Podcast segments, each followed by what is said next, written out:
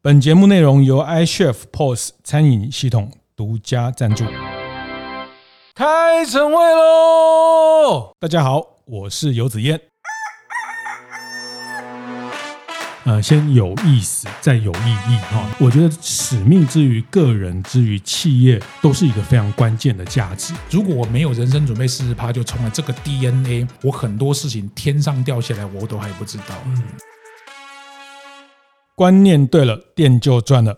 欢迎收听大店长晨会，早上八点，透过 Podcast 跟大家分享服务业的经营和洞察。那在这一集，我要继续邀请呃上一集的分享的来宾啊，那也是这本很热门的新书《极限赛局》的作者谢文宪宪哥，呃，也是很多人很熟悉的朋友，可能很多听众这这一两个月也都参加过他的啊新书发表，他这是他第十一本的书哈，那谈他作为一个五十五岁大叔的一种一种人生的的心得哈，有人说呃这个叫你的。呃，前传是不是这个前传？人生之书，人生之书的前传哈。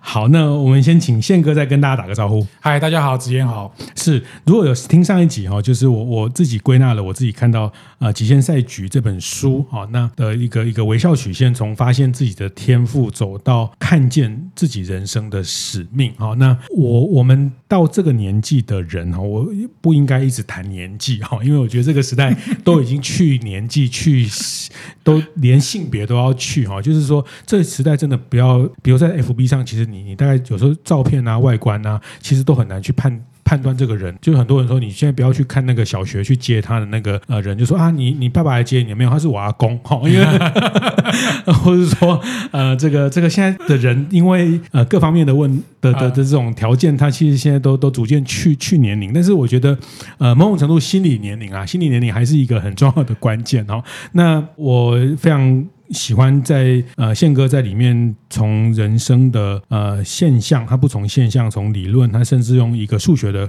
呃公式来谈怎么样把一个人的价值去做到一个极限哈。那呃这这集我我要特别请教你在书最后一部分谈的找到自己的使命。那你现在到了人生第三段的呃置业，做自己的置置业的兴趣，因为你也开始启动了呃包括接班人的计划，是是是，你希望把你这个呃讲师的工作。啊，等等啊，找到接班人。那你你现在很清楚，在你人生第三段，从呃职业到事业到置业的置业这个阶段，有四个使命。嗯，因为谢文健的接班人，这个是我突发奇想的 idea。我想说，如果我能够留下一些什么东西，我来试试看。以前都是我们去跟企业要资源，我就自己在二零二四年，我自己拿了一百万出来，在这四个领域当中，结果后来有一百零一张履历表投进来，是我选了二十个人，分别在体育运动、演说能力，然后这个精致企业教育训练跟阅读推广。当然，这些人可能年纪最小的有高一的啊，年纪最大的大概五十出头，大概比我比我小一点点，所以这些人其实范围很大。但是我就看这个社会实验，在我的推波助澜之下，大概能够做到什么程度？我说实在，我也没什么把握，只是我就先试试看。这个代价就是一百万全赔掉，什么事情也没做成，哦、最大就是这样的。我猜应该不会了，我会陪他们一年做这四件事情。当然，这四个领域是我自己有兴趣，而且我过去也有琢磨的。嗯嗯嗯，这个四个领域可不可以先跟大家介绍一下？那我等一下再问你为什么会是为什么找到设定这四个领域？因为我自己一直很喜欢体育运动，在二零二零年疫情刚爆发的那一年，我接了。台湾运动考试协会的理事长，这个协会的执行长兼秘书长就是通灵少女的原型，她是台湾第一个女性棒球裁判刘伯君啊，她是我的 team 就是 team 里非常重要的 leader。当然，我们这里面的 team member 都是一些棒球领域的响叮当的人物，包含历史老师吕杰、棒球球评郑文成、曾公啊，很多还像赖芳玉律师等等哈。当然，我们就希望推动在运动平权、运动外交上。去年二零二三年成绩斐然哦，我们在女性摄影大展也获得蔡英文总统亲自出出席，呃赖副。总统当时，现在的赖总统也亲自诶给我们这个祝贺。当然，运动本身是我的兴趣，只要加上有协会能够运作的话。对我来说，就是相得益彰，是一个杠杆。第二个是精致企业教育训练，是我一直都在做的。我不想再做那种所谓有我也好，没有我也罢的，或者是企业训练只是消化预算的，这个我就不做。我们希望把企业教育训练做的比较精致化，这是我希望的第二个目标。第三个就是我们自己在写专栏、写书这段时间，我觉得推动阅读是我自己很有兴趣的。台湾人，我们都开玩笑，一年台湾一年只看两本书，是 Notebook 跟 Facebook。哦，所以如果能够推动阅读，我觉得我自己可以扮演一点点角色。第四个就是我的专场演说能力普及化，这四个领域是这样子发展出来的。嗯嗯嗯，所以这四个有的是你的专长，有的是你的兴趣，嗯、兴趣。有的是你跟你的事业你在做专专业讲师有有关联的，是。是，但是对你来说，这都是你这这个这四件事都是呃，它不管叫做说它不不完全是以能不能盈利，或者是说它能不能这个这个带来业绩，但但但某种程度都是出于呃谢文宪先生这个人的为中心的坐标所所喜欢所热爱的事情。但是他全部都不要盈利，就是我不要盈利，我也不要因为这个给我带来业绩。我现在比较不需要这个。就像刚刚我们在上一集聊的，就是很多人看到我就会说啊，什么知名企管讲师给我贴很多符号，我现在都跟他们说不要这些符，尤其是去演讲，主持人要介绍我，我你就说谢文宪就好了，甚至讲宪哥也没关系。我现在。对于那些符号有一点点敏感，我觉得那些符号是多的。这种是最高级的人生，你知道吗？这是我希望，但是我知道我距离那一段还很远。你知道我我在当在前一段的工作是媒体工作嘛，然后做了二十年的记者，我们常常换名片，常常换名片，换了好多好多名片哦。呃，后来我本来本来保存了很多，就是反正你从名片就可以判断出一些线索，比如说有的名片有两折，哇，他的头衔很多，哦，从这个两岸的什么到工协会啊，到什么一张还不够，还要两折哈，对吧？你也接过那种名片，后面还有很多头衔的哈。哦，那我接过最酷最酷的名片，我这么换了几万张名片，唯一有一张名片上面只有三个字，就是他的名字，对，邱永汉先生哦，就是有三个字。讲到他，没有人不认识，他就他就成功了，他就成功，对，就是邱。永汉哦，就这样了啊、哦！这个包括台积电张忠谋先生什么的，他们当然还有公司啊等等、嗯、哦。我觉得最酷的名片上面就三个字，好、哦，那不用留电话是，是，所以我建议宪哥以后就是这样。我距离那个还蛮远、哦，现在还要留一下电话，呃，不用电话了，就是正面就是谢文宪，然后后面就有个 Q R code 哦，Q R code 自己去扫什么 什么 Line 啊，对对对，就可以连到你的这个这个社群啊等等哈。那所以。这个当然是这是一个努力的结果啦，就是说努力的去让自己的不管在呃财富的自由，或是在在呃社会资源的的的里面，其实开始找到一个自己更能去贡献的位置哈。那呃，我我我很想问的是，怎么找到使命这件事情？刚刚我们休息的时候谈了一件东西也。你也可以再讲一次，就是说，我觉得使命之于个人，之于企业，都是一个非常关键的价值哈。因为之于个人，就叫个人品牌嘛，对不对？呃，谢文宪先生，呃，游子燕，这个都是一个个人品牌。那我们个人品牌一一定有我们的使命，或是我们的价值观。呃，企业一定有使命，有价值观哈。就像您服务过的信义房屋，它的使命非常清楚，信义立业，止于至善，就八个字。其实现在很多人信义房屋毕业之后，他们就说啊，信义房。然后洗脑很成功，嗯，你用洗脑看起来好像很负面，认知作战，实际上真的蛮有用的。是是，你看我是八十八年，就是一九九九年离开新义房，我距离现在二零二四就二十五年，四分之一世纪。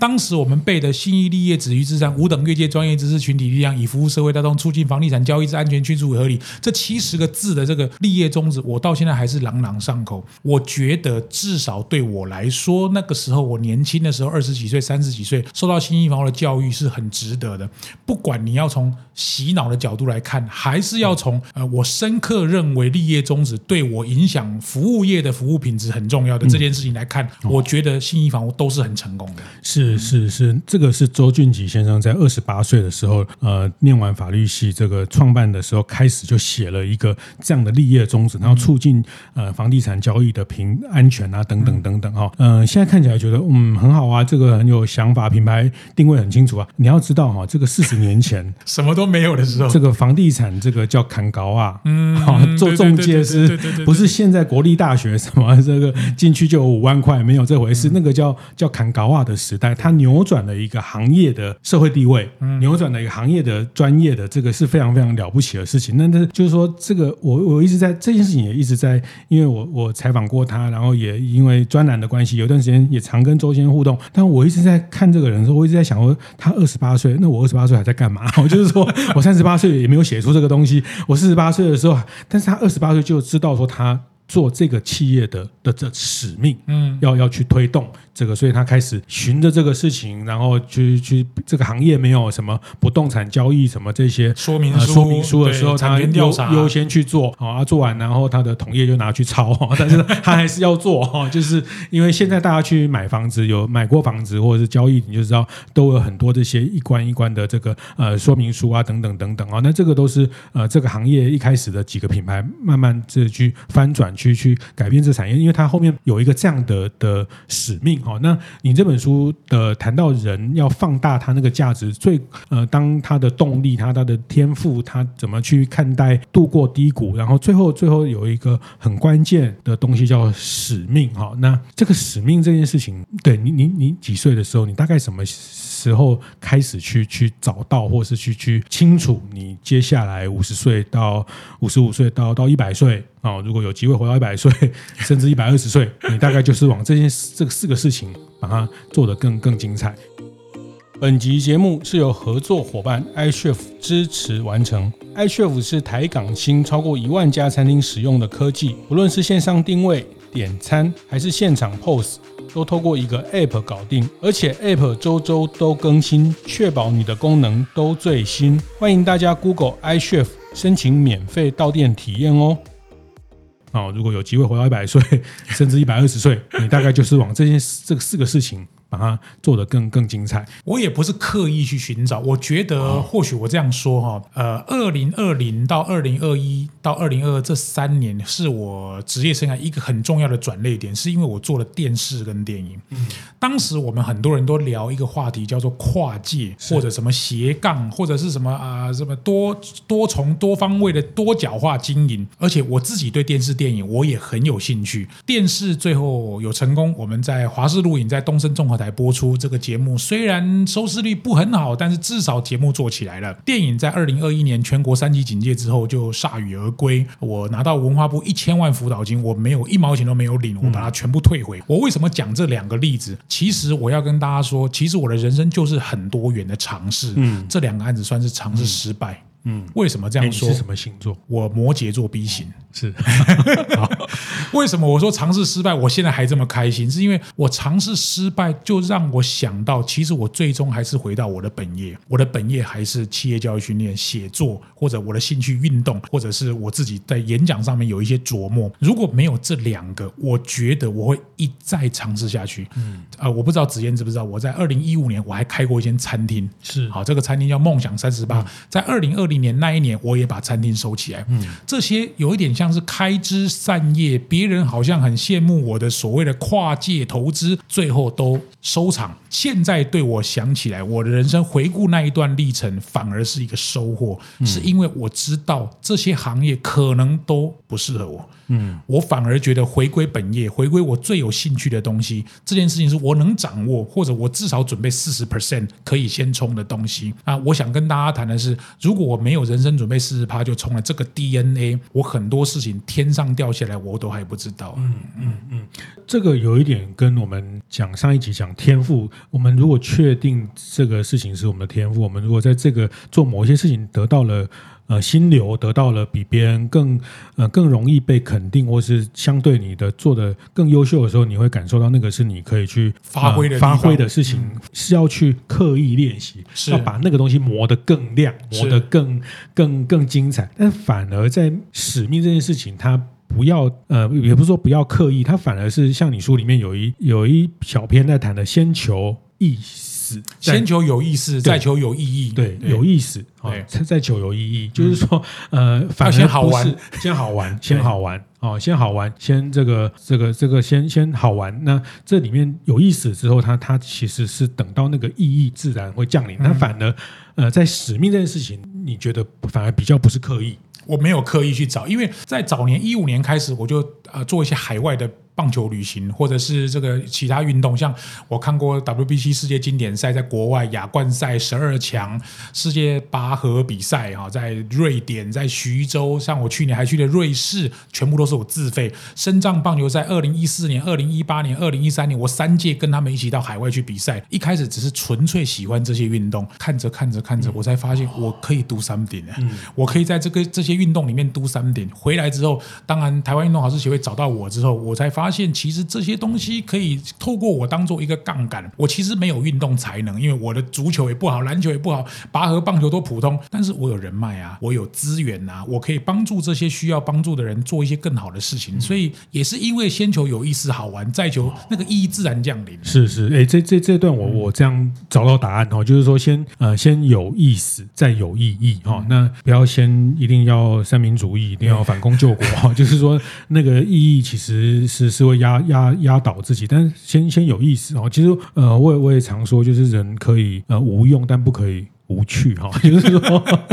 差不多，这是本本人的生活哲学啊。我说人可以无用哦，但是你不要无趣哦。无趣，因为因为这个时代要有用这个事情，呃，现在有用不等以后有用啊。比如以后还有很多 AI 啊或什么之类的。但我也不是说不不要有用哦，也不是说等于废材。但是我觉得要要有意思哦，就是呃你自己开心，别人然后能能呃能感染别人，然后别人觉得你这个人很很很特别，很很想跟你呃互动等等，也包括在里面讲的，因为透过这个意思。产生连结，对对对，那个连结就会意义就会一点一点的降临哦，所以他反而在在在使命这件事情，呃的的人生使命的找寻，但品牌的使命可能就就需要比较刻意一点。对，我相信，嗯，我相信，因为我的成机会成本不大，哦我失败我就回头就好了。是，对，是，但有使命，但不一定要有使命吗？人生，我觉得人生如果有会比较好。这个是我受到《第二座山》这本书的影响。是大卫布鲁克斯在写《第二座山》的时候，刚好是二零二一年前后，我看了这本书。其实它逻辑很简单，人生就是两座山，第一座山就是征服，第二座山就是臣服。哦、各位如果开店的都知道，店要越多越好，员工越多越好，营业额越高越好，毛利越多越好，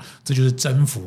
征服久了以后，你会人会累啊。嗯，很容易累啊。第二座山的概念是臣服，第一座山是事业，第二座山是置业。所以大卫布鲁克斯在第二座山里面讲到了人生四个可以追寻或者是许下承诺的东西。各位听众或许也可以听听看。第一个他谈到就是置业，置业就是事业转过来的啊。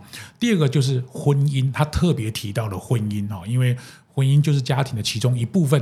第三段他谈到的是这个人生观跟这个信仰啊，因为每个人可能有一些信仰。这里不谈不只是宗教信仰，像刚刚信义房屋这个也是信仰或者是理念。第四个还谈到的是社群，像大店长本身就是一个社群，跟你同质性很高的人互相交流。我觉得这四件事情都是值得可以发挥的东西。是是，这个这个在谈使命这个，特别你刚刚讲有意识到有意义，呃，我是真的非常的共鸣哦，然后 有点鸡皮疙瘩。大家 就是说，这也是我长期在在相信。然后，当意义自然来临的时候，它呃某种程度它已经 beyond 的超过意义的那个那个叫超过了使命的东西哈，那个叫什么呢？那个叫叫叫天命。嗯，好，那我们常在呃大店长啊，或者做建学团啊，去做很多二代的参访啊等等啊，看这些呃老店的传承啊，比如说我们的阿霞饭店啊、林聪明砂锅鱼头啦，呃，这个很多老店。那我后来就从这些二代、三代、四代的经营者身上，我就看到这个我自己有一个一个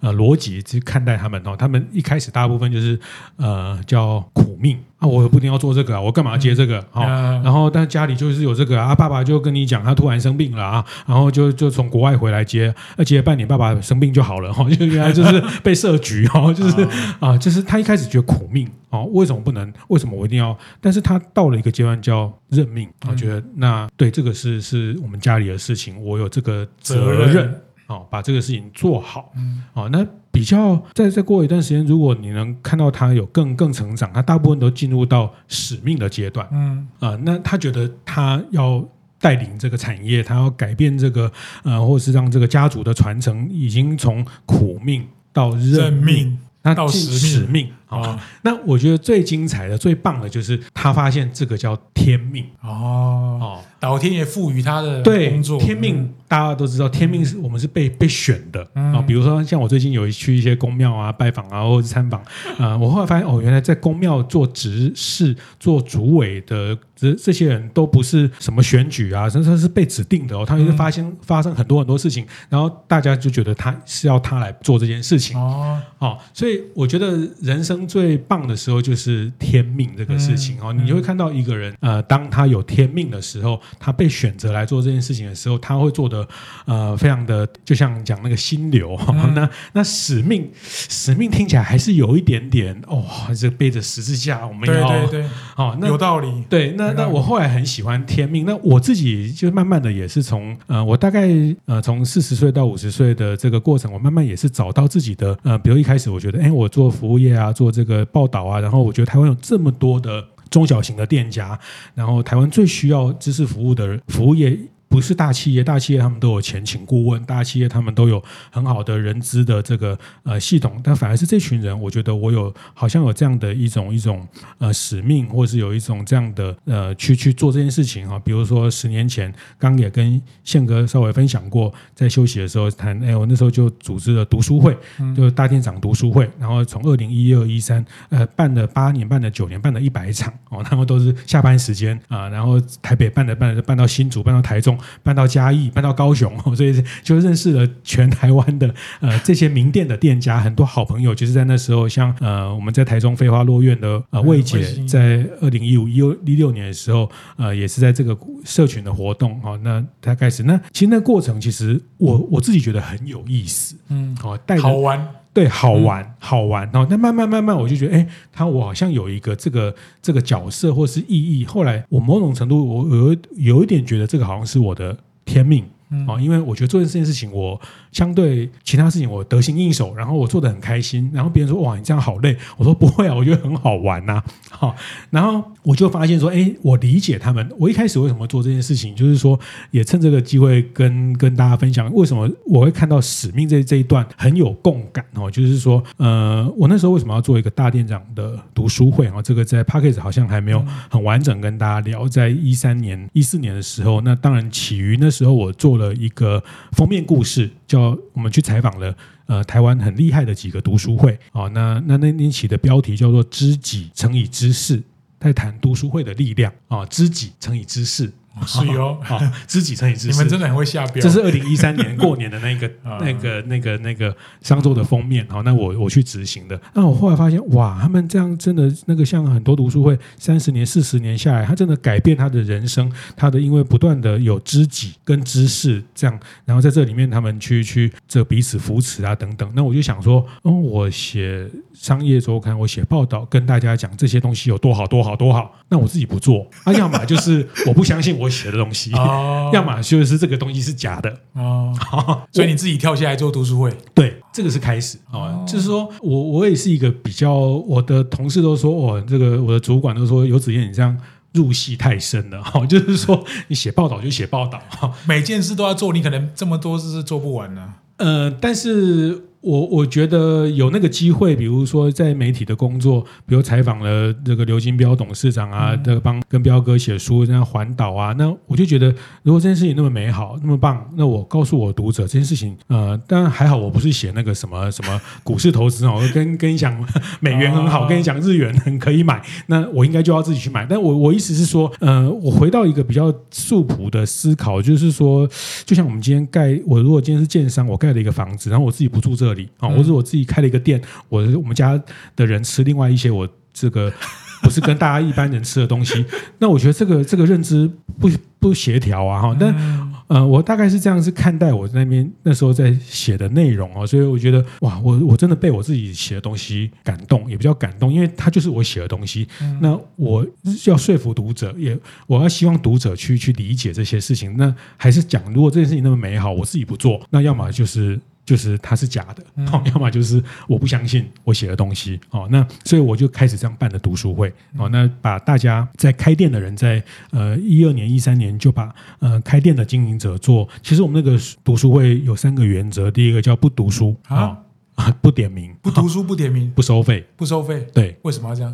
对，为什么读书会不读书？呃，其实我们读人啊、哦哦，其实在那个时候，大家就是讲自己的店怎么经营，哦、为什么做这个品牌，春医师啊，春衣师冰棒啊等等啊，这个法兰斯啊啊、呃、等等，我们那时候开始讲。其实我觉得慢慢建立大家对品牌的论述等等，不读书我们读人哦。其实这个读书会开了一百场，八年开了一百场，最后一场我们到新加坡，八年一百场都不读书。好，然后不点名哦，因为他就是一个一个要来就来弱连结，要来就来哦，不点名，不勉强就对了，对，不勉强哦，因为知识的学习，然后分享，分享是最美好，然后不收费哦。那坦白说，因为我那时候我因为也在媒体工作，我想说呃收费，然后也也怪怪的哈，然后是不缺钱吧？呃，不是不是，因为是呃讲白话。收这个一百两百也不会，你别别看喝呀，对对，别看喝呀。后来我发现不收钱这件事情太美好了，因为大家觉得是来分享，嗯，是很纯粹的哈，就是呃没有对价，呃，我就说，那人家说，那你这一百场怎么办呢？你要请讲师，你要找找场地啊。我说对啊，我每一场都化缘啊。啊，结束之后 donation 是吗？没有没有没有，化缘就说，哎，那这礼拜你办公室礼拜天、礼拜六早上借我用一下。哎，那宪哥你有没有空？礼拜天来帮大家讲一下。我就这样一起兜兜兜兜兜都把大家都都起来。了解了解。化缘我都没有金钱的关系，就是化缘的意思就是说，有人提供场地，有个人提供内容。哦，那有人提供便当？呃，没有啦，没有，我们就是半天的方式哦，尽量减低那种这金钱上的的关系。然后呃，毕竟那时候当当记者的角色也也不要有太多这些东西。但我很开心，就是我那时候。的想法就是，呃，我要跟一群人去从阳明山爬到玉山，爬到呃这个慢慢爬山上去，因为我们在这个呃采访这些封面级的人物，都是他们都已经爬到喜马拉雅山了，哦，对不对？嗯、那我应该每次听他们讲，他们就觉得啊，这。过程多辛苦啊！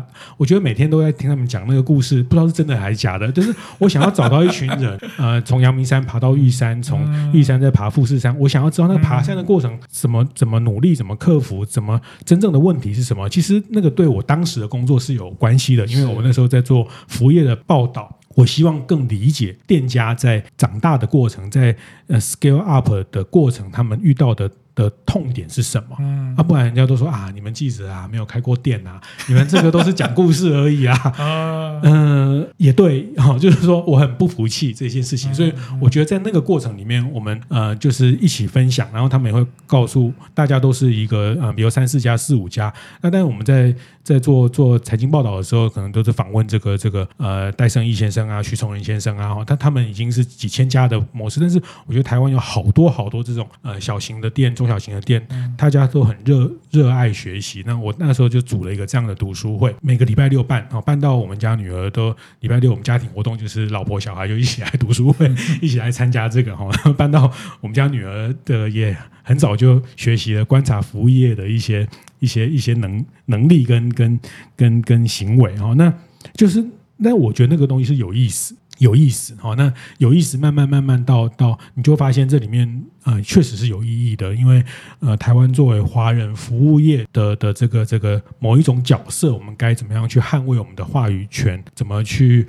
呃建立我们在呃华人服务业的某一种地位哦，或是这个角色？它不一定是最大，但是我们的价值怎么去去陈述？怎么去呃沟通？怎么去呃这个讲我们这个这个这个土地这个环境跟我们。这个行业，那服务业就是一个 lifestyle 的 business，好、嗯，所以等等等等，我开始就是从里面去去呃梳理，开始找到一些意义，然后就就那个是，就像你书里面讲的那个意义，自然会降临，然后某种程度你会会知道说，哦，那个有一点像天命哦，接近五十岁的时候，觉得哦，它有点像天命，因为好像是是我本来就该做这个。简单说哦，就是说我后来觉得不开店，人家很多人说啊，你没有开店。你讲这个，但是我后来讲讲想一想不太对哦，就是说，好，我再分享一小段，就是说那时候我写了这个大店长的书，然后我写了这个一两本之后，我就觉得，哎，我应该要去开店啊，因为我都懂啊，我都知道啊，但恰恰不对哦，还好我没有去开。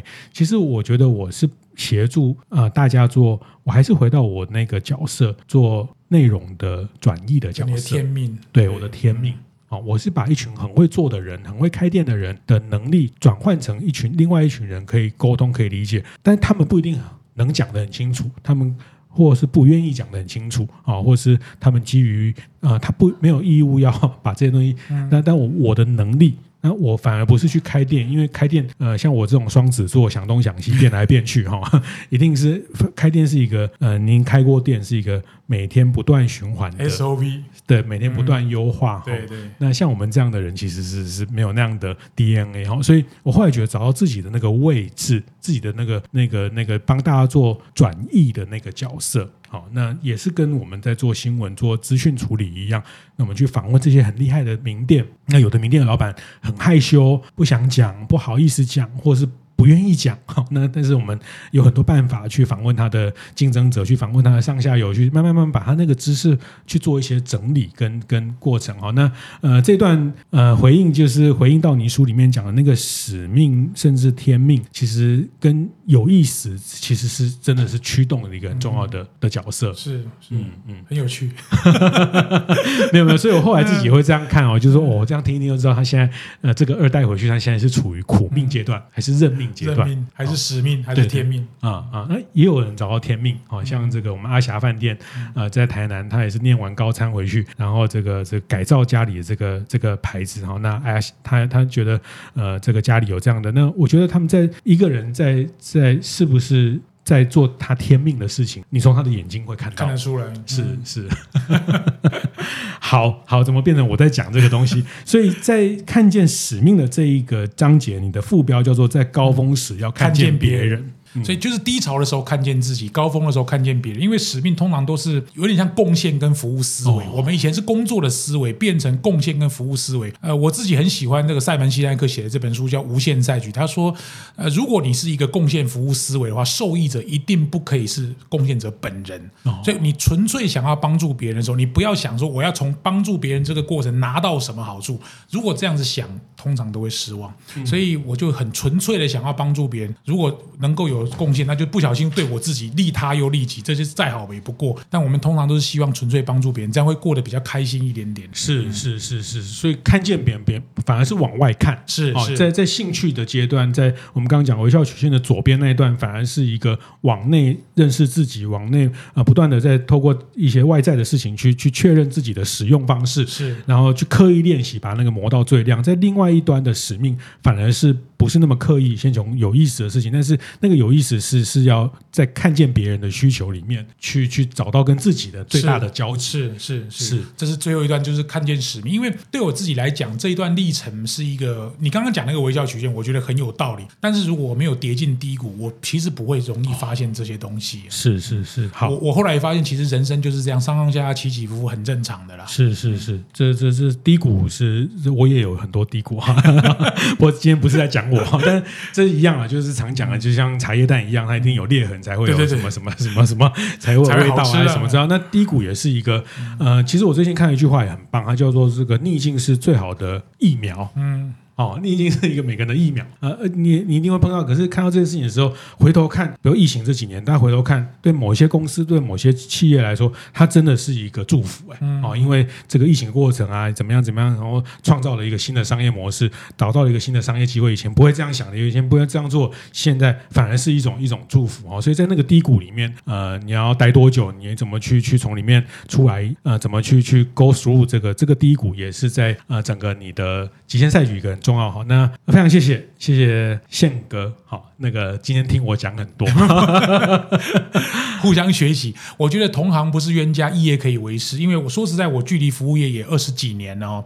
不过重新听子燕讲这一段，我会多多观察很多中小企业他们成长的过程，或许是我们在做个人品牌也好，我觉得很重要的学习的点。是是，不过也也非常羡慕宪哥啊，也也是当我的人生的一个 role model 啊，就是从自己的的事业，然后找到。置业哦，那这个置业其实是是可以。the 看见别人也也让自己开心哈，然后这里面的的循环又又更更丰富哈。那那每个人最后能活出那道光，活成一道照亮别人，或是呃一个那个光的，都每个人都想追求啊。但这里面确实是需要一些一些方法。那呃宪哥这边提供的一些路径，还有提供他呃比较逻辑性的一些思维哈。那我觉得呃很值得大家在不同的时刻，那特别在呃刚过完年哈，那特别老板。啊，年终奖金发完了，好，发现自己的户头也剩下没有多少了哈。然后我为什么要那么努力哈？但是我觉得这个呃都是都可以里面找到一些不同的答案和不同的启发哈。谢谢谢谢宪哥，谢谢谢谢大家，谢谢，拜拜。